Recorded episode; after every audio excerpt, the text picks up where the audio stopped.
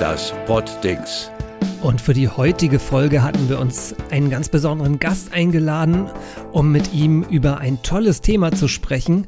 Aber wie das so oft ist im Leben, kommt es anders und ja, er ist krank geworden und deshalb ja, machen wir eine andere Sendung und wir nennen sie die beste Sendung. Ja, wenn der Interviewpartner vorher krank wird. Weil das ein bisschen lang wird, nennen wir sie halt einfach so die beste Sendung.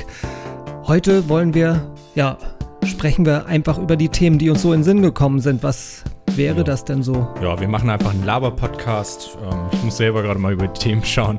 Ja, wir reden über das ja, überall bekannte Impeachment-Verfahren gegen Trump, über 30 Jahre Mauerfall, das fehlende C der CDU. Also reden wir über du. Genau, genau. Ähm, ja, über die Netzabdeckung in Deutschland, äh, Welche Netzabdeckung in Deutschland? exakt, und Radiosender. Wir wollten auch noch über ja, so ein bisschen öffentliche Medien, also Fraktus, Joker und am Ende ein bisschen weihnachtlich werden, ne? Genau. Wir, das sind übrigens äh, Finn Burgemeister, der heute bei mir ist. Und Thies Mason. Ja, schönen guten Tag und viel Spaß.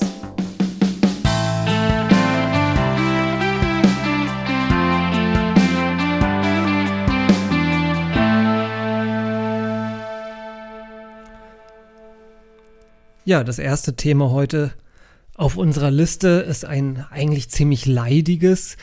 Äh, Wir haben, eigentlich geht es ja schon zwei Jahre immer so, dass man denkt so, ah, jetzt reicht's aber, ne? Jetzt stolpert er mal drüber. Wir reden über Donald Trump. Ja, gut. Obwohl jetzt so richtig ging das im September wieder los. Da hatten ja die US-Demokraten ähm, Ermittlungen angekündigt äh, bezüglich eines Amtsenthebungsverfahrens. Genau. Ich würde sonst einmal kurz den Hintergrund ähm, Gerne doch. also zumindest so, wie ich ihn mir noch hier rekonstruieren kann. Also es ging einfach darum, dass, äh, also es ging um ein Telefonat zwischen äh, Donald Trump und dem US, äh, äh, ukrainischen Staatschef äh, Wladimir, ah, verdammt, ja, den Namen. Zelensky. Zelensky, stimmt. Genau. Ja, ähm, ja, und darum ging es halt, dass er jetzt unter Druck geraten. Ähm, er soll angeblich in dem Telefonat ja so ein bisschen ja, einen Austausch angekündigt haben. Es ging um US-Mittel, Unterstützung für die Ukraine, äh, die fließen sollten. Ich glaube sogar es war nicht gar nicht wenig, ich glaube irgendwo so 400 Millionen Dollar Militärhilfen waren, Ja. glaube ich, standen da auf dem Zettel.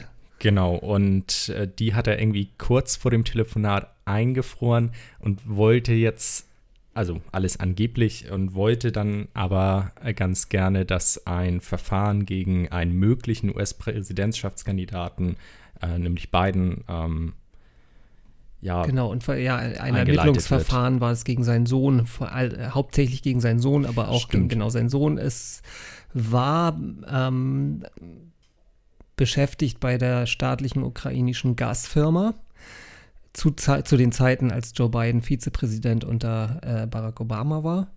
Und ähm, in der Tat ist die Sache ein bisschen fishy, aber ähm, wurde halt auch schon untersucht und das ist jetzt nicht wirklich, äh, also nicht wirkliche Gesetzesverstöße dabei festgestellt worden. Ne? Also Ja, gut, also im Endeffekt ist das halt jetzt nur einfach eine sehr komische Situation mit diesem äh, angeblich eingefrorenen Geld halt, weil es ist, stellt ja schon eine Art Amts, also worum es halt auch geht, um Amtsmissbrauch. Genau, äh, dar. äh, klar, es ist also sehr offensichtlich, dass ähm, ja, Donald Trump halt äh, schmutzige Wäsche über ei- seinen möglichen Konkurrenten Joe Biden äh, bei der Präsidentschaftswahl im nächsten Jahr ähm, sammeln wollte. Und Ja, also er kann ja auch gerne äh, schmutzige Wäsche sammeln, aber ähm, halt der Weg ist halt schon ein bisschen krass. genau, ja, Einfach ja. halt ähm, die Position als Präsident dann halt auszunutzen. Und deswegen wird ihn halt auch wirklich da, ja, Amtsmissbrauch und im am persönlichen Anliegen und damit halt auch Verfassungsbruch vorgeworfen. Genau, und jetzt in den Anhörungen zu, ähm, also im Vorfeld zu dem Impeachment-Verfahren, also wir sind ja noch nicht in dem Impeachment-Verfahren drin, das ist jetzt ja quasi, jetzt geht es darum, ähm, es wird jetzt entschieden, sollen wir dieses Verfahren eröffnen oder nicht. Und äh, im Zuge dieser ähm, dieses Vorverfahrens sozusagen wurden ja nun einige Zeugen halt auch vernommen und ähm, die waren sich alle relativ einig, dass halt tatsächlich äh, Donald Trump da halt auch sein Amt missbraucht hat. hat. Und ja, obwohl, also ja, die haben das alle so ausgesagt. Trotzdem scheint ja diese, also selbst wenn dieses Impeachment-Verfahren jetzt endgültig eingeleitet wird, ist der Ausgang ja eher ähm, unwahrscheinlich, dass er halt des Amtes ähm, enthoben wird. Das Weil, ist tatsächlich auch so ein bisschen das Problem bei der Sache, ne? Dass halt, also A, die Republikaner, halt seine, seine Partei steht halt immer noch ziemlich geschlossen hinter ihm. Ja, und auch so und, die allgemeine Stimmung, ähm, hatte ich jetzt nur so oberflächlich in einigen Artikeln gelesen, ähm, soll auch gar nicht so eindeutig sein, obwohl da ja doch ja. wirklich belastende Sachen sind. Ich weiß es halt auch nicht, er äh, auch seine Außendarstellung ist halt jetzt auch wieder so. äh, über Twitter, also ich habe vorhin einmal kurz reingeschaut auf seinen Twitter-Account und da waren halt auch wieder so, äh, halt, er diskreditiert ja einfach wirklich das komplette Amtsenthebungsverfahren, ja, ja, wirft da immer Sachen ein, wo man halt auch immer nicht so ganz weiß, okay, stimmt das jetzt wirklich so ganz genau, wie ihr das. Na, was das er so einwirft, da, da bin ich mir schon ziemlich sicher, dass das halt alles nicht so ganz genau stimmt. Also, ähm, das ist ja genau sein Motto, dass er schafft halt seine eigene Realität und halt äh, und diskreditiert halt die Institutionen, die halt eigentlich dafür zuständig sind, halt äh, die Realitäten zu berichten, also halt äh, die Medien. Ne? Ja. Das ist, ist ja alles nur. Äh, ähm, ähm, die sind halt alle nur gelenkt und verfolgen eine Agenda gegen ihn. Ähm, ist ja auch ein Verfahren, das wir von, von, einer Partei hier in Deutschland ja auch sehr gut kennen. Also, ja, das stimmt wohl. Aber also jetzt unabhängig nur von der Stimmung, ähm, so ein bisschen, es müsste ja durchs Repräsentantenhaus und äh, durch den Senat. Äh, das Repräsentantenhaus scheint ja schon eher so der Antreiber dieses äh, Verfahrens zu sein, beziehungsweise kümmert sich auch um die Anhörung. Das, ja, ich bin da jetzt, äh, es gibt ja diese zwei Kammern in, in, und eine, in einer haben die halt die, die Demokraten die Mehrheit, in der anderen haben ja, also im äh, Repräsentantenhaus äh, haben, glaube ich, die Demokraten. die Mehrheit, genau. Das ist das Problem. Der eine, und die einen können, glaube ich, das Impeachment-Verfahren starten und die anderen müssten dann zu dem Impeachment zustimmen am Ende. So ja. in etwa habe ich das verstanden. Ja, ich glaube, der Senat müsste zustimmen. Genau, und, und das, das, ist so ein bisschen das Problem, dass der halt dann von den äh, Republikanern dominiert ist und das, ja, 53 von 100 Plätzen ja. gehören den Repu Republikanern und ähm, eine Zweidrittelmehrheit wäre erforderlich für dieses Verfahren. Also ja. äh, für das heißt, du brauchst schon ja. ganz schön viele Umfaller. Ähm, ja, so wie ich das so gehört habe, ist wohl, also wenn die öffentliche Meinung gegen Trump umschwenken würde, dann würden wahrscheinlich auch die Republikaner nicht mehr hinter ihm stehen. Ne? Aber im Moment ist es halt so, ich, was ich jetzt zuletzt gelesen hatte, hat Trump halt noch eine Zustimmung von rund 43 Prozent unter der Bevölkerung. Ähm, ja, was immer noch erstaunlich viel ist. Und ähm, dürfen wir auch nicht vergessen, er wurde letztendlich nur von 46 Prozent aller Amerikaner auch gewählt. Ähm, was ja aufgrund des merkwürdigen amerikanischen Wahlrechts dann äh, reichen kann, um Präsident zu werden. Ja, ja. also mhm. alles etwas konfus und ja, also ich weiß halt nicht so, das Ansehen von Trump ist ja so und so ja, allgemein hier in Deutschland zumindest jetzt nicht so. Aber das ist ihm egal. Ja, es ist irgendwie egal, klar. Nee, nur irgendwie gefühlt gab es jetzt die letzten Wochen absolut kein anderes Thema mehr aus den USA. Also was nicht jetzt mit dem Verfahren, obwohl, ja, doch eigentlich was nicht mit dem Verfahren zu tun hatte mit ihm. Also ja, ich meine, das ist, ist, natürlich spannend. Das ist halt die Frage, es ist tatsächlich, ich meine, ähm, es könnte natürlich doch noch passieren, dass es halt äh, die, die Meinung umschwingt und dass es tatsächlich äh, realistische Chancen für ein Impeachment gibt.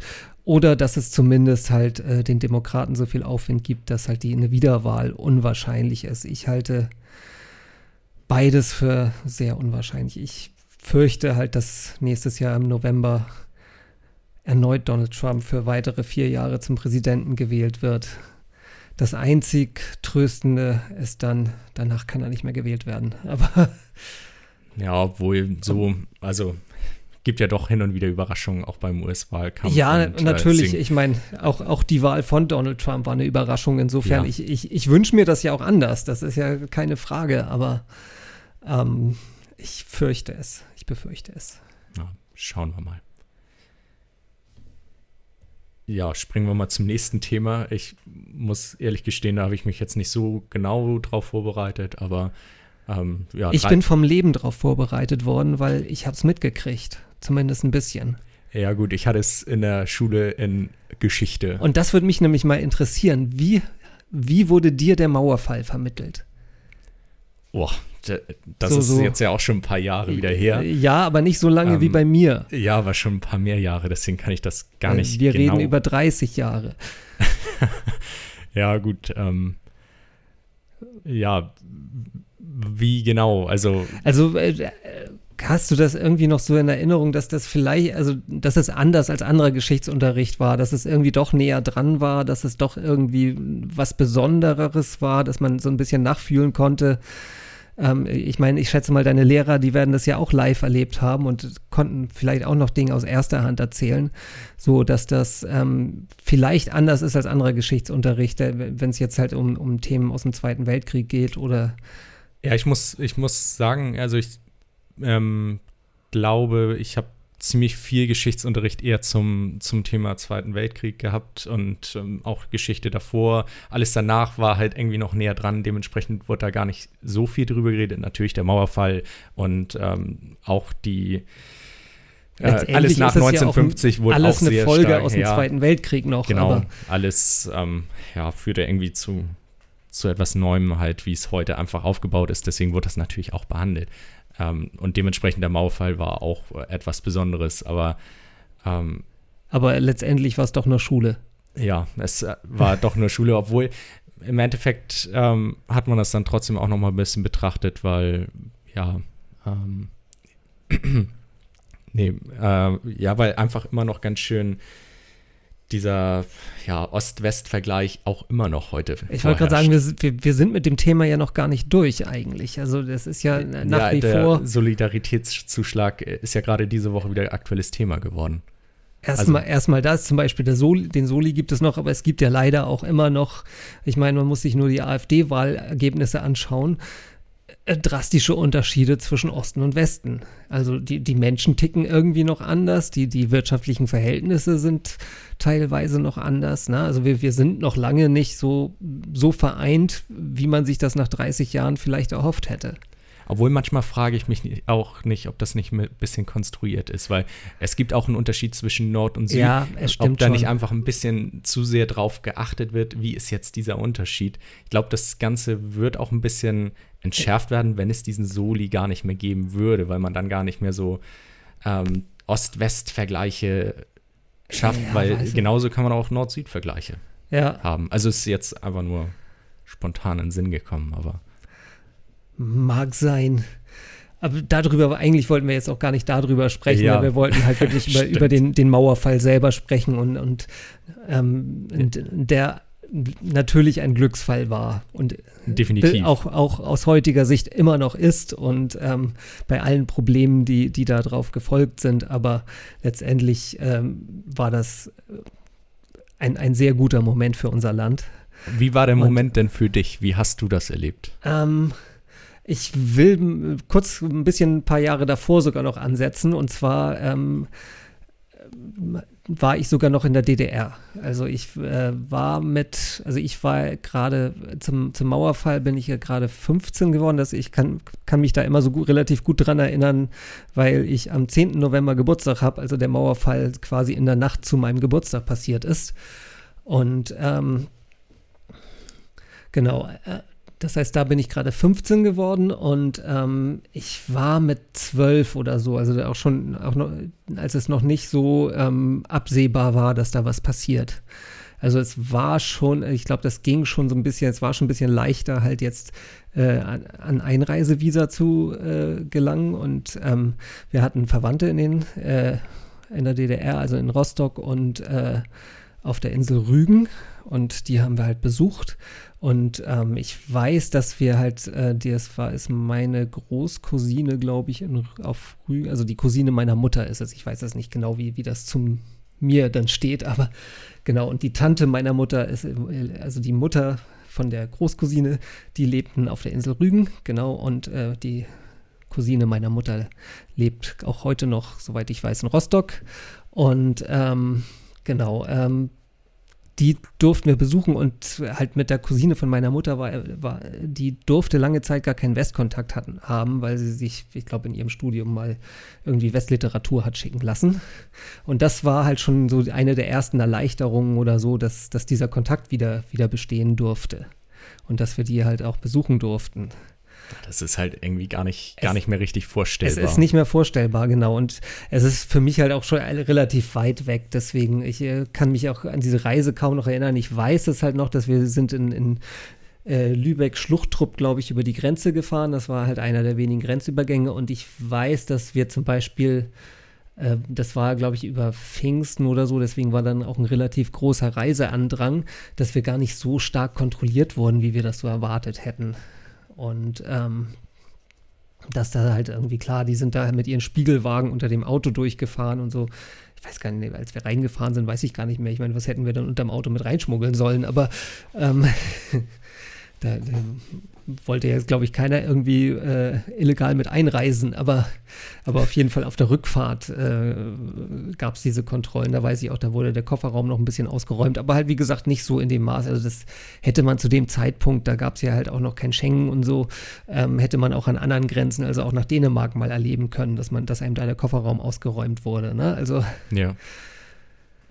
Ähm, ja, genau. Ähm, und ansonsten weiß ich halt noch, äh, es war tatsächlich alles verdammt grau, weil es einfach kaum Wandfarben gab. Also na, die Häuser waren halt einfach, einfach geputzt, aber also verputzt, aber äh, keine Farbe drauf. Das, das war mir so aufgefallen. Und ansonsten Ah, weiß es nicht. Obwohl so ein paar Überbleibsel sind ja zum Teil immer noch zu sehen. Klar, du hast immer noch Blöcke, so, die einfach auch zum Teil mitten im Grün stehen. Die dann auch leer sind einfach, ne, weil das ja. Ja, oder zum Teil ja auch noch bewohnt. Ja. Also, oder ganz normal bewohnt, aber. Und klar, natürlich, also man, man sieht da schon, äh, wenn man heute auch noch durch die äh, neuen Bundesländer, mag ich gar nicht, durch die östlichen Bundesländer oder die, die ehemalige DDR fährt, ähm, klar sieht man halt natürlich diese Überbleibsel immer noch. Ne? Und also was ich finde heute auffällig ist, dass es ja immer noch irgendwelche Liegenschaften gibt, wo scheinbar irgendwie die Besitzverhältnisse nicht geklärt sind und die da halt einfach äh, verrotten. Ähm, nee, aber wie gesagt, damals äh, war es halt einfach durchgehend so, das gab halt kaum, also das waren dann wirklich nur irgendwelche besonderen offiziellen Gebäude oder so, ähm, die, die halt wirklich schön gemacht wurden. Und alles andere war halt irgendwie funktionell, ne? war halt grau. Ich meine, das ist, die, die hatten ein funktionierendes Dach über den Kopf, der ist, ist da nicht reingeregnet oder so. Na, aber es sah halt alles nicht schön aus. Das ist so, so meine Erinnerung. Viel mehr habe ich da auch gar nicht, weil irgendwie so, ja, meine Großtante kannte ich halt schon, die waren schon Rentner, die, die durften halt auch in Westen, deswegen war, waren die jetzt, waren das jetzt keine neuen Menschen für mich, die, die waren jedes Jahr einmal irgendwie zu Besuch. Äh, wie gesagt, die Cousine von meiner Mutter, die kannte ich da halt noch nicht. Die habe ich da dann das erste Mal getroffen. Aber ansonsten, ja, war das jetzt halt irgendwie, weiß nicht, wie ein Familienbesuch und äh, ich hatte da halt irgendwie jetzt keinen Kontakt zu wirklich fremden Menschen oder so. Deswegen habe ich da jetzt auch kaum, kaum Eindruck. Also irgendwie, die, meine Eltern haben mir schon irgendwie versucht zu erklären, dass, dass das halt kein freies Land ist, in das wir fahren und dass ich vielleicht manchmal ein bisschen aufpassen sollte, was ich so sage oder so. Aber irgendwie, ich weiß nicht, was, was stellt man sich als Elfjähriger drunter vor, ne? Das ist so. Ja, gut, also es wahrscheinlich dann auch ein weniger krasser Kontrast, wenn einfach noch, also da ja dieser Schengen-Raum noch gar nicht so bestand, dass man einfach so eh in ein anderes Land fahren kann. Ja, also ähm, ich denke mal, da wurde das, wurde also wie hast du das denn angesehen? Als, äh, als Land, das äh, trotzdem eins ist nee, oder das nein. einfach ihr also für mich, ein anderes Land da, jetzt? Für mich war Deutschland halt, also mein Deutschland war Westdeutschland, ganz klar. Okay. Also ich hatte, genau, das, das war am Anfang halt nach der Wiedervereinigung irgendwie komisch, wenn du in der Tagesschau die Landkarte gesehen hast und die Form halt auf einmal halt irgendwie breiter war. Das, das, na, so, so. genau. Aber es ähm, war ja auch, äh, also und doch recht plötzlich dann der Mauerfall, genau, obwohl es sich so ein das, bisschen ja anscheinend abgezeichnet hat. Das, äh naja, es haben, wollte gerade sagen, der, der Zusammenbruch des Ostblocks hat sich ja so langsam abgezeichnet, also hat sich dann ja im 1989 halt schon so über das Jahr hinweg abgezeichnet. Es gab dann ja die, ähm, die, die ersten Flüchtlinge, die dann halt über Ungarn, Österreich dann äh, auch nach Deutschland eingereist sind. Da gab es ja dann halt auch die, die, die Botschaftsflüchtlinge, die in der, war das, war das in, wo war denn das jetzt? Ah, Hallo Geschichte. Na, wo hat Genscher seine Balkonrede gehalten? Du, du hast doch in Geschichte aufgepasst, bestimmt. Äh, Ah, wo war das? War das Ungarn? War das? Da kann ich dir gerade echt Gott. nicht weiterhelfen. Lass, lass da lieber schnell drüber springen, ja, springen, bevor wir springen uns wir. dran festhalten. Ja, naja, auf jeden Fall, wie gesagt, äh, ähm, dass halt, dass halt der eiserne Vorhang so langsam löcherig wurde und ähm, es gab ja schon vorher halt auch, ich meine, Michael Gorbatschow hat sich ja schon, schon dem Westen geöffnet, also das war halt schon irgendwie klar, dass das da vielleicht irgendwas passiert, aber es ging dann auf einmal sehr, sehr schnell. Ne? Das, damit hat halt keiner gerechnet, dass das innerhalb von so kurzer Zeit und auch äh, am 9. November hat halt keiner damit gerechnet. Das, wir wissen ja auch, das war alles eigentlich ein kleines Kommunikationsproblem, dass die Mauer dann wirklich so plötzlich geöffnet wurde. Ähm, mit dem, ne, also ähm, ja, ich, wenn ich das hier so sehe, ähm, ist das gemeint sofort, unverzüglich. Ne? Du, ich weiß nicht, ob du die Stelle kennst bei der Pressekonferenz. Nee, also, Schabulowski hieß der, der, der irgendwie Regierungssprecher der nee, die kenne ich, die Stelle kenne ich Also, jetzt nicht so genau, also- aber also so alles, was du jetzt erzählt hast, klar, das habe ich auch in Geschichte behandelt, Klar. aber jetzt die ähm, Pressekonferenz habe ich nicht. Habe ich damals natürlich auch nicht live mitgekriegt. Das, das habe ich, hat man ja auch erst im Nachhinein mitgekriegt. Ne? Also Ja, ähm, nein, aber es war halt einfach so, die haben die, ne, die DDR-Führung wollte halt verkünden, ja, es wird in Zukunft Reisefreiheit geben. Ähm, dem Ganzen sollte aber ein äh, typisch ostdeutsch-bürokratisches Verfahren äh, äh, bevorstehen. Und ähm, das, äh, die Info haben sie aber dem, dem Regierungssprecher irgendwie wohl nicht so richtig mitgegeben, wie, wie das passieren sollte. Und dann gab es halt eine Nachfrage, ja, ab wann funktioniert das denn? Ab wann können dann die äh, Ostdeutschen reisen? Und der hatte so, ja, nach meiner Information ist das jetzt hier sofort, unverzüglich. Ne? Und äh, das lief halt live im DDR-Fernsehen. Ja. Und äh, dann sind die Leute sofort zur Mauer gerannt. Ne? Und ähm, okay. wollten dann rüber, wollten in den Westen. Und irgendwann war der Druck so groß und äh, ja, wahrscheinlich, also fiel dann äh, irgendwo in irgendwelchen Kammern, äh, Kammern die Entscheidung, äh, schießt sie weg oder lasst sie raus. Und dann hat man sich wahrscheinlich oder hat man sich Gott sei Dank wohl für die richtige äh, Lösung entschieden.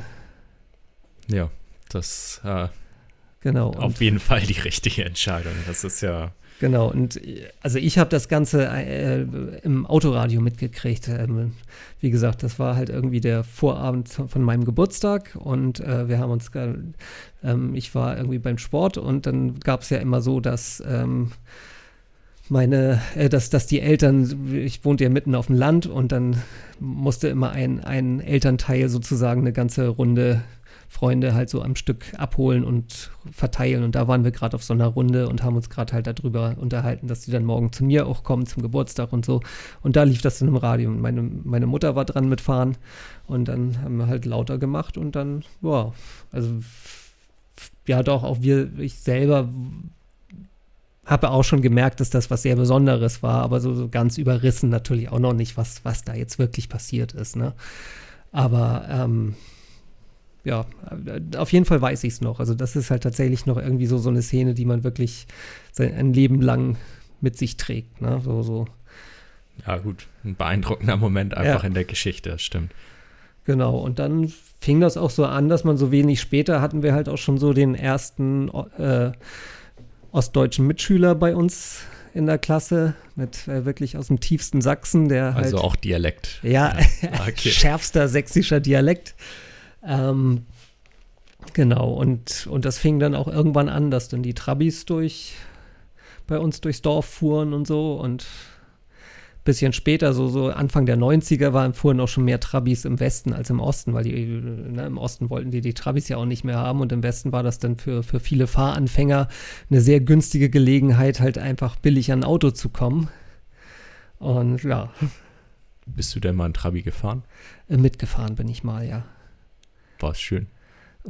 Ja, ach, war schon, also es war sehr eng, aber an sich so, ich meine, damals fuhren halt auch noch so andere, ich meine, es gab noch Leute, die fuhren eine Ente und, und einen alten VW Käfer oder alten Fiat Panda oder so, die waren jetzt auch nicht viel komfortabler, sagen wir es mal so. Also, äh, die hatten aber immerhin Viertaktmotoren, das war schon mal, die stanken dann nicht ganz so. Ja. Ja, Ja. Dann sprechen wir nächstes Jahr wohl über 30-jährige Wiedervereinigung, also 30 Jahre Wiedervereinigung. Denke ich mal. Also könnte man ja mal als Thema aufnehmen. Liegt dann ja nahe, ne? Also genau. ähm, 30 Jahre Looking for Freedom zum Beispiel. Ja, mhm. exakt. dann sprechen wir jetzt über Du. Ja. Äh, was hat das mit dem Du auf sich? Ja, was hat das damit auf sich? Äh, genau, jetzt nämlich hatte sich, oh, ich weiß gar nicht, war das Donnerstag oder, also zumindest vor ein paar Tagen hatte Greenpeace eine Aktion gestartet und das äh, zwei Meter große C vom äh, Parteilogo vom äh, Konrad-Adenauer-Haus, also von der CDU, vom Parteisitz, äh, einfach mal demontiert. Und dann stand da halt nur noch du. Dazu haben sie natürlich dann auch noch ein äh, Banner aufgehängt, äh, um halt deren Meinung zu repräsentieren. Du und dann der Banner sollst das Klima schützen. Ah, also das war jetzt keine irgendwie religiöse Aussage, von was mich bei Greenpeace jetzt auch stark verwundert hätte, von wegen, ihr habt das C in CDU nicht mehr verdient, weil es würde, steht ja für christlich. Ähm, ja, muss ich ehrlich gestehen, ich habe das auch erst heute mal richtig gelesen, was, was da überhaupt los war und dass das halt nichts mit christlich zu tun hat, sondern halt einfach nur das Wortspiel mit dem Du. Ja, genau. Damit hat er es eigentlich nur was. Was sollte das nochmal? Was sagten die? Du? Du sollst das Klima schützen. Wobei das ja fast wie das elfte Gebot klingt, aber. ja, also passt also doch wieder ein bisschen was äh, Christliches dazu. Naja, äh, ja, also ging, also was war deren Aktion? Ich denke, die Aussage steht, steht so für sich, aber äh, also es ist gegen die, wie Sie meinen, desaströse Umwelt- und Klimapolitik ähm, eine Aussage. Und ja, sie zweifeln halt so ein bisschen, dass das Klimapaket wirklich, das, äh, das jetzt ja beschlossen wurde von der CDU und SPD, ähm, dass das nicht wirklich was bewirkt. Also es sollen ja die CO2-Emissionen bis 2030 um 55 Prozent im Vergleich zu 1990 gesenkt werden. Und sie glauben, mit dem Klimapaket, was jetzt beschlossen wurde, ist das nicht zu erreichen. Ja, das glauben viele. Ähm, ja, ich, ich bin, Sie, ich bin da, ja. Bin da gar nicht so drin jetzt, äh, also die genauen Inhalte vom Klimapaket habe ich mir noch nicht angeschaut. Deswegen kann ich dazu nicht groß was zu sagen. Hast du da mal einen Blick drauf geworfen, oder? Ähm, ja, ein Teil. Also, was, was meinen Beruf betrifft, ist zum Beispiel, dass halt äh, ein, bis äh, 2026 ein Verbot von, von der äh, Neuinstallation von Ölheizungen äh, durchgesetzt werden soll, was, was ja durchaus sinnvoll ist. Ähm, ja, aber ansonsten, aber ich auch kein, keine großartige Maßnahme ist. Also da, das wird wahrscheinlich jetzt äh, nicht die Welt retten. Ähm, und äh, ja, die CO2-Bepreisung war ist natürlich ein großer Punkt und eigentlich ein wichtiger Punkt, weil alle gesagt haben, okay, ja, CO2 muss einen Preis haben und CO2 muss halt auch einen Preis haben, der irgendwo auch wehtut, weil sonst würde es halt keiner vermeiden. Und ähm, da äh, war ja die Meinung einhellig, dass der irgendwo pro Tonne bei 50 Euro oder mehr liegen muss. Und wir hatten jetzt irgendwo, wann, der Einstiegspreis war jetzt bei 20, 30, ich weiß es nicht, auf jeden Fall deutlich darunter. Und äh, der sollte irgendwie auch nach oben gedeckelt werden. Und das war, ist halt so alles so, ganz viele sagen, ja, okay, die Lenkungswirkung ist da halt einfach quasi null. Ja, gut, schauen, schauen wir mal, was das jetzt wirklich bringt, was da vielleicht auch noch verändert wird. Also zumindest haben sie jetzt erstmal was beschlossen, sagen wir es sagen mal so. Ja, ich bin halt auch immer so ein bisschen, ähm, der, ja, ist die Frage, also natürlich sind kleine Schritte besser als gar keine und die Frage ist halt auch immer, wenn du jetzt wirklich mit, mit so radikalen Änderungen kommst, ähm, du merkst es ja schon, wie, wie äh, hysterisch die Leute manchmal halt wirklich auf ein kleines Mädchen wie Greta Thunberg reagieren. Ähm, es ist, glaube ich, schwierig, wirklich die, die Leute mitzunehmen. Ne? Dann, dann auch wirklich zu sagen, na, also wenn du wirklich starke Einschnitte machst, ähm, ja, das musst du schon sehr, sehr gut erklären. Ja, also aber jetzt steigen wir gerade ganz schön äh, wir, wir sind, tief wir, so Genau, da Klima, wollten wir eigentlich gar nicht hin. Ne? oder was auch immer. Da, also da, wir wollten ja eigentlich äh, das fehlende C von der CDU. Äh, da wollte ich eigentlich nur noch mal so den, die Reaktion von der CDU äh, da noch mal drauf eingehen, weil von äh, AKK, also der CDU-Vorsitzenden, kam. Äh, die ja immer sehr, sehr gut auf Kritik an der CDU reagiert, wenn sie irgendwie von außen kommt. Äh, ja, ich war, war jetzt auch, also ich zitiere jetzt mal so halb, nicht wortwörtlich, aber so ein C für Christlichkeit und Nachhaltigkeit kann auch Greenpeace nicht schaden. Ähm, ein C für Nachhaltigkeit. Ja, ich, habe es auch nicht so ganz verstanden. Es gab mal einen, einen äh, CDU-Politiker, der auch mit dem Slogan C wie Zukunft äh, geworben hat. Das kommt etwa ah, in, der gleichen, in die gleiche Kategorie, glaube ich. Aber das ging noch weiter. Also leihen wir also gerne für kurze Zeit an Greenpeace aus. Also das C. Ähm, oh, wie ich fand's generös von AKK. Ja, irgendwie, äh, irgendwie dann von der Parteispitze kam auch, ja, es ist halt so ein Ausflug vom C. Irgendwie alles so ein bisschen herabwertend und die gehen gar nicht, gingen gar nicht auf die Kritik, so wie ich das jetzt im kurzen Überblick gesehen habe, gar nicht richtig drauf ein. Das ist ja mal was ganz Neues. Ja, nur man hätte, man hätte daraus halt auch wirklich, man hätte richtig souverän antworten können.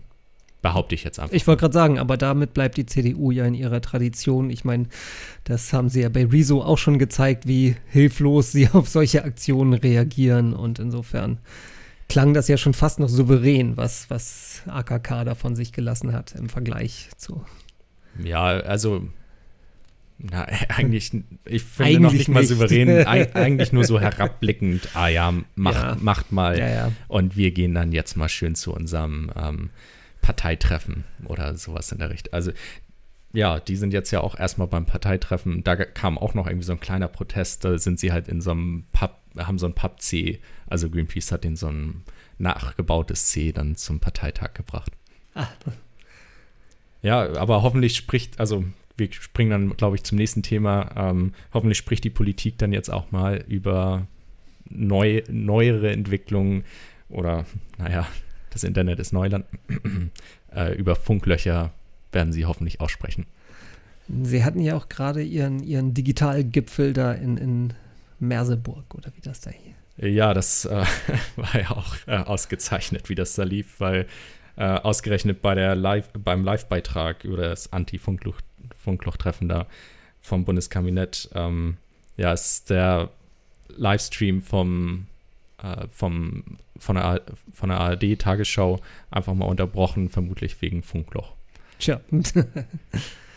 Wobei ich echt überrascht bin, dass die ARD äh, über Mobilfunk ihre, ähm, ihre Live-Schalten macht. Ich dachte, die haben so, so große Satellitenwagen und so, womit sie halt auch irgendwie äh, aus der tiefsten Wüste halt irgendwie eine Live-Schaltung machen könnten. Wobei in der tiefsten Wüste hat man, also tatsächlich, ich war vor ein paar Jahren in Abu Dhabi und ich hatte da fast, also in der Wüste deutlich besser oder deutlich häufiger Netz als äh, in Mecklenburg-Vorpommern. Also. Ja, also jetzt wäre wahrscheinlich gut gewesen, wenn Simon hier wäre, dann hätte er uns vielleicht ein bisschen genaueres über Funktechnik und so erzählen können. Aber ja, kenne ich mich nicht so mit aus. Gut, okay, ich meine, die Bandbreiten reichen. Also wenn du ein gutes Netz hast, kannst du wahrscheinlich tatsächlich eine gute Live-Schalte über ein Handy machen, kein Problem. Ja, aber anscheinend in Brandenburg ist das Netz anscheinend nicht so gut.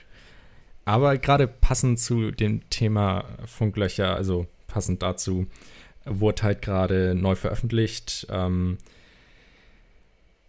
ja, dass äh, kein Netz wurde in Deutschland nur in 1% der Fälle festgestellt. Also, dass halt kein Netz dort vorherrscht, nur in 1% der Fläche angeblich. Dabei ähm, ist aber nicht berücksichtigt, dass E quasi kein Netz ist. Ja. Ja. Genau, E zählt trotzdem als Netz, obwohl man da eigentlich ja nichts drüber machen kann. Ähm, aber das ging jetzt aus ähm, Messungen der Breitbandmessung und Funkloch-App, die die Bundesnetzagentur letztes Jahr vorgestellt hat und jetzt nach einem Jahr einmal ausgewertet hat. Und ja, ich hatte mir die auch spaßeshalber jetzt einfach mal runtergeladen, hatte mal geschaut, wie sieht es hier so in Hamburg aus. Weil ich hatte vor ein paar Wochen meinen Anbieter gewechselt. Vorher hatte ich super Empfang in meiner Wohnung.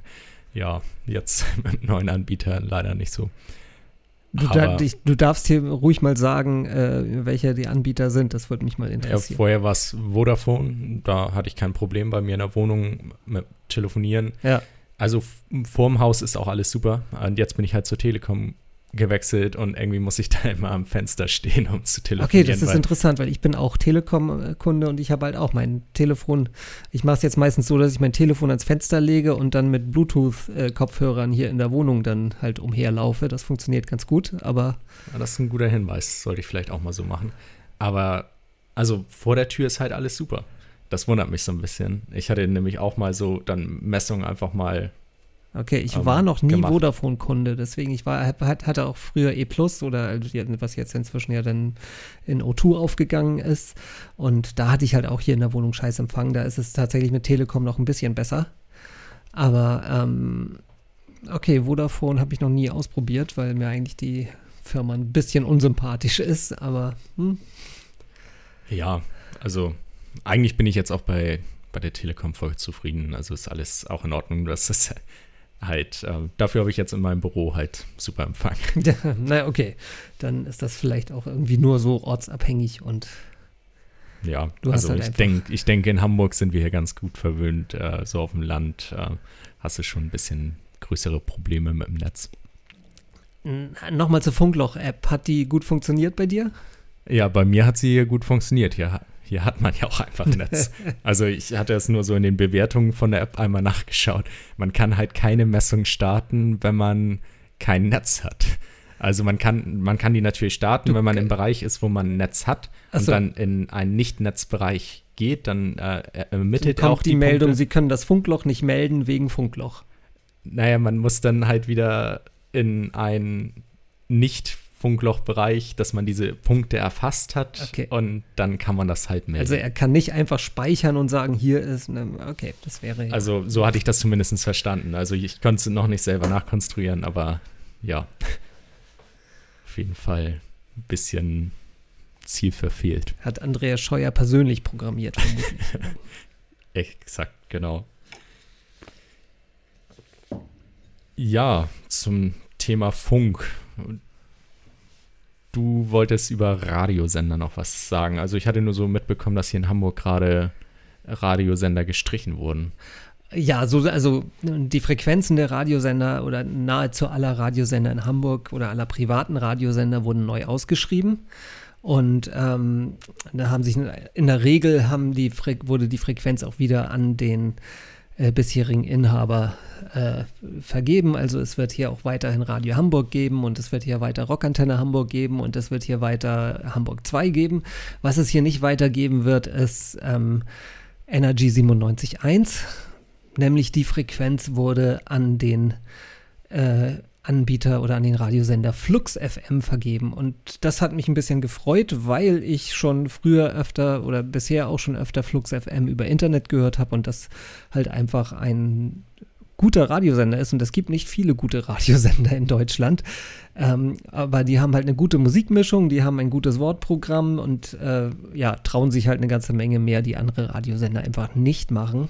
Und so einen Sender gab es in Hamburg bisher nicht auf UKW einfach. Also klar, über Internet und über ähm, DAB, da konnte man halt äh, auch schon viele gute Sender empfangen, aber halt, wie gesagt, bisher äh, da, wo man halt nur UKW empfangen hat und das sind die, haben die meisten im Auto oder die irgendwo ihr billiges Küchenradio haben, die konnten das bisher nicht empfangen und deswegen finde ich, ist das eine echte Bereicherung, dass halt äh, so ein Blabla-Sender wie Energy halt äh, jetzt verschwindet. Ich weiß nicht, ob die aus Hamburg dann auch ganz verschwinden oder ob sie dann über DAB und Internet weitersenden. Ähm, ja gut, ich kann zu, zum Thema Radio halt echt nicht viel sagen, weil also ich höre Radio, wenn ich Auto fahre und äh, ja, ich habe kein Auto. Okay. Also, ja. Ich höre Radio halt manchmal im Büro und ähm, auch beim Autofahren. Und klar, beim Autofahren bin ich halt auf die UKW-Sender angewiesen und das ist in Hamburg schon echt. Oh, ja, also man kann mal NDR Info oder so, dann, aber da fehlt mir dann doch ein bisschen die Musik und äh, ja, es gibt halt ja, 917 XFM, der halt, äh, ja, der, der spielt dann wieder so abseitige Musik, dass man das jetzt auch nicht dauernd äh, abhören kann und Äh, außerdem das Wortprogramm, also das ist im Prinzip, die machen ja kein Live-Programm, sondern die haben irgendwie, das ist im Prinzip eine gesendete Spotify-Playlist, was die da machen, mit irgendwie ein paar vorgefertigten Tech-Schnipseln davor. Und ich glaube, die Nachrichten, die übernehmen sie dann halt, also die werden, glaube ich, parallel zu, zu Rockantenne dann äh, gesendet. Also, äh, ja, deswegen, also es ist halt einfach irgendwie kein, keine schöne Radiolandschaft hier in Hamburg und ähm, soweit ich weiß, das habe ich jetzt noch nicht so ganz rausge äh, rausgelesen, ähm, Byte FM, das ist auch ein, auch ein Hamburger Radiosender, ein äh, privater, aber nicht kommerzieller, der halt nur von Spenden lebt, der hat auch eine UKW-Frequenz gekriegt. Ich weiß jetzt nicht, ob das die von 997 XFM ist, dass, dass die ihre abgegeben oder abgeben müssten, aber auf jeden Fall gibt es halt noch einen zweiten alternativen Radiosender, der aber äh, mir halt auch manchmal zu abgefahren ist, um den halt dauerhaft zu hören, aber da kann man halt auch mal reinklicken oder reinhören. Also aber wie gesagt, so, so ein, äh, genau, also Flux FM finde ich ist schon so ein Sender, den man wirklich auch durchgehend hören kann. Und ah, gut, vielleicht folge ich dann mal deiner Empfehlung und, und höre da mal rein. Mal ja, könnt ihr, wie gesagt, auch jetzt schon äh, per Internet ist der halt auch schon zu, zu bekommen. Ich weiß es nicht, ob die dann auch, das ist jetzt ein Berliner Sender, ähm, ob die dann halt auch einen Teil, Hamburger Regionalteil produzieren oder so, dass da halt auch ein bisschen Hamburg-Infos mit reinkommen. Das würde mich natürlich sehr freuen, würde ich sehr begrüßen. Aber ansonsten ist es auch so ein guter Sender. Wo wir bei Berliner Sendern sind, ähm, ich höre auch über Internet auch gerne Radio 1. Das ist so quasi die, das Berliner oder Berlin-Brandenburger Pendant zu NDR 2, nur halt in gut. Und zwar halt auch, die haben halt auch eine, eine sehr ungewöhnliche Musikmischung, sagen wir es mal so. Also es gibt schon Mainstream-Hits und Sachen, die man kennt und so, aber wenn es halt ins Programm passt oder so, dann, dann kommen da auch mal völlig unbekannte Sachen rein. Na, wenn die da halt irgendwie gerade einen Interviewpartner hat, der irgendwie äh, da irgendwas über ein Lied erzählt, dann spielen sie das halt auch mal. Und es kann auch mal wirklich, dass mitten im Tagesprogramm da halt irgendwie Klassik kommt, weil es gerade irgendwie thematisch passt oder so. Das ist also völlig wirr, aber gut. Und äh, auch in ihrem Wortprogramm sind die sehr gut. Also die äh, die meisten Sender haben ja irgendwie so, so eine äh, 90-Sekunden-Barriere, dann muss auf jeden Fall wieder Musik auf dem Sender sein. Das hast du halt auch bei, bei Radio 1 nicht. Wenn ein Interview 10 Minuten dauert und das trägt sich 10 Minuten, dann wird das auch 10 Minuten gesendet. So, genau. Und so, sowas gibt es, glaube ich, bei Flux FM auch. Also da ist, ähm, na, so will ich Radio haben. So, und äh, jetzt kommen wir weiter. Ich, ja, du, wollt, du wolltest ich, ich rede mich hier gerade in Rage. genau, ich weiß, ich wollte wollte was ganz. Ich mag Radio. Radio ist ein geiles Medium, aber das wissen die meisten Radiomacher scheinbar nicht. Das, ich kann, könnte mich da stundenlang drüber. Äh, aber was ich jetzt eigentlich sagen wollte, genau, ich habe bei Radio 1 Radio 1 veröffentlicht seine Sendung auch als Podcast und ich höre, falls ihr, genau, oder falls ihr mal einen guten Podcast hören wollt und euch die Poddings-Folgen ausgegangen seid, kann ich euch, äh, kann ich euch ähm, die Hörbar Rust von Radio 1 ähm, empfehlen. Das ist ein, eine Interviewsendung, die es halt auch Radiosendung, auch als Radiosendung gibt, aber eben auch als Podcast mit Bettina Rust. Und sie hat immer wieder sehr, sehr interessante Gäste. Und vor wenigen Wochen war Rocco Schamoni da, bekannt aus dem äh, Trio Studio Braun, die meinen Lieblingsfilm oder einen meiner Lieblingsfilme Fraktus äh, gemacht haben. Ja, ja. Okay. Ja, ja, sag's ruhig. Ja, also ich habe den auch schon mal gesehen. Sagen wir es so. Und? Ja, ähm, er war okay. Er ist äh, wirklich der lustigste Film, der in den letzten 200 Jahren in Deutschland produziert wurde. Und ähm, Rocco Schamoni ließ so ein bisschen ähm, oder hat so ein bisschen gejobbt, dass sie an Fraktus der Fernsehserie arbeiten. Das wollte ich eigentlich, das, das, wollte ich jetzt mit dieser ganzen Radiogeschichte eigentlich nur sagen, dass mich das unheimlich freut und dass ich hoffe, dass das passiert und dass ihr auch ruhig mal Hörbarust hören sollt, wenn ihr nicht Poddings hört. Ja, springen wir mal zu einem sehr guten Film. Äh, ich, hab, ne, ich war nämlich gestern mal im Kino und habe äh, den Joker gesehen. Du hast ihn noch nicht gesehen, oder? Nee, ich habe den noch nicht gesehen. Ich habe ein bisschen was drüber gehört, aber ja, ich wollte ich, ihn eigentlich noch sehen. Ich weiß gar nicht, inwiefern man da jetzt Großes zu sagen darf, weil man will auch nicht spoilern. Ähm, Sag einfach, findest, ob du ihn gut gefunden hast oder nicht. Ja, mir hat er schon gefallen. Also kann sein, dass da vielleicht mal Längen bei waren, aber ähm, äh, das Gesamtpaket stimmte und ja, also äh, auf jeden Fall ist er super erfolgreich auch. Ich hatte eben mal ganz kurz nachgeschaut. Er hat jetzt schon, also es zählt, er zählt, glaube ich, zu mit einem der, von den 44 erfolgreichsten Filmen, weil er jetzt eine Milliarde Dollar eingespielt hat. Wahnsinn, ne? Das ist echt ein Wahnsinn. also der zweite Teil ist irgendwie auch schon geplant, aber ähm, ja. Ja. Also ich fand ihn gut. Ich habe halt damals, ähm, es gab ja nun schon viele Joker-Darstellungen, dann ja in der Regel halt nicht als Hauptcharakter, sondern als Gegenspieler zu Batman. Ähm, und in The Dark Knight, da gab es ja dann halt den Joker, der von Heath Ledger dargestellt wurde und äh, als eigentlich bisher die beste Joker-Darstellung galt. Hast du den gesehen, oder? Ja, natürlich. Und nur mal so im Vergleich, es, es ist, glaube ich, äh, ist es anders oder führt das tatsächlich zu der, also ich, die Joker-Geschichte jetzt aus dem aktuellen Film liegt ja, glaube ich, es ist ja die, die Entstehung des Jokers sozusagen, ne? Ja, genau, so viel kann man, denke ich, sagen. Ähm, es ist definitiv anders. Ja, doch anders ist es. So viel darf, darf man, denke ich, sagen. Ich, aber viel mehr will ich auch lieber gar nicht sagen, weil schau ihn dir lieber einmal an, bild dir deine eigene Meinung. Ähm, okay, dann ja. ziehe ich jetzt einfach das Joker-Thema und das sind die Weihnachtsmärkte.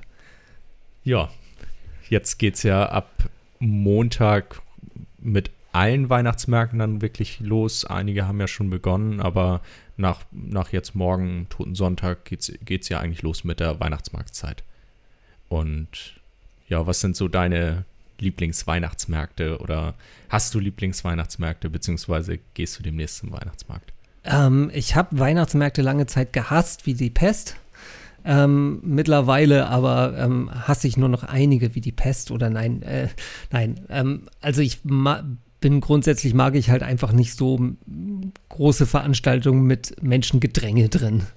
Also äh, deswegen meide ich eigentlich so diese riesen Weihnachtsmärkte so auf dem Rathausmarkt und sonst wieder, wo halt irgendwie gerade und wo man sich so wirklich durch die äh, Menschenmenge und äh, irgendwie ja, du am Glühweinstand nicht rankommst und so. Ja, und okay, das kann ich schon verstehen. Irgendwann, irgendwann macht es ja doch echt keinen Spaß mehr. Nee. Man möchte ja eigentlich nur schön ja, ein bisschen rüberschlendern vielleicht. Genau. Obwohl ich sehe es eher immer so, ja, man trifft sich mit Freunden und trinkt dann vielleicht einen Glühwein oder eine heiße genau. Schokolade genau. und ja. Und ansonsten gibt es hier halt so in Barmbek am Bahnhof ja den kleinen Weihnachtsmarkt. War ich bisher noch nicht, ehrlich gesagt. Von dem bin ich eigentlich immer ganz begeistert. Der ist manchmal auch ein bisschen voll, aber es geht halt immer noch. Und ähm, ansonsten in der Stadt, wenn, wenn man in der Woche auf den Santa Pauli Weihnachtsmarkt geht, also auf dem Spielbudenplatz, dann finde ich, da kann man da auch ganz gut hingehen, weil der ist. Ja, der hat jetzt ja heute auch schon auf. Ja. Der hat, also bin ich der Meinung, dass er also jetzt schon offen hat. Dann ist das wahrscheinlich ein Wintermarkt und kein Weihnachtsmarkt, weil er ja. sich über die Weihnachtszeit hinaus. Ich weiß es wirklich nicht. Also einige, einige haben jetzt, einige Wintermärkte haben jetzt ja auch schon auf. Okay. Ja, aber auf jeden Fall, den fand ich eigentlich, ich war da jetzt, glaube ich, seit zwei, drei Jahren nicht mehr weil es sich irgendwie nicht ergeben hat. Aber den fand ich eigentlich auch immer ganz nett, wenn man halt nicht am Wochenende, wenn es voll, alles voller Touris da ist, hingeht. Aber in der Woche abends ist die Reeperbahn ja eigentlich angenehm leer und dann konzentriert sich das da. Also ist, da ist jetzt kein Totentanz da auf dem Weihnachtsmarkt in, in der Woche, aber es ist halt dann irgendwie so, so eine angenehme Fülle, wo man sich halt nicht irgendwie gegenseitig ständig auf die Füße tritt und halt auch nicht eine halbe Stunde für einen Glühwein anstehen muss.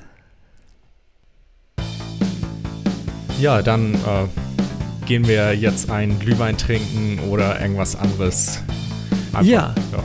Ich würde sagen, das war eine ganz schöne, spontane Alternativsendung.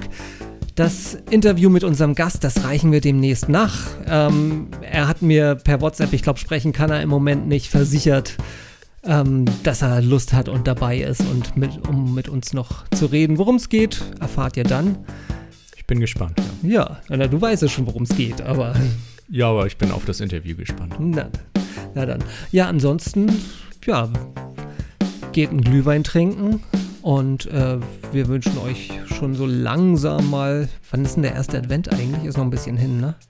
Ist der nicht schon. Warte mal, muss ich selber nachschauen. Ist, ist der nicht ich schon nächste, Fragen, ne? nächste Woche? Das hängt davon ab, wann man den Pod Podcast hört. Ja, am 1. Dezember müsste eigentlich sein, glaube ich. Kann sein. Schauen wir mal. Egal.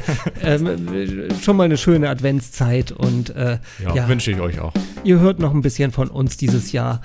Bis dahin, ja, wünschen einen schönen Abend, schönen Tag. Thies Melfsen und Für den Burgmeister.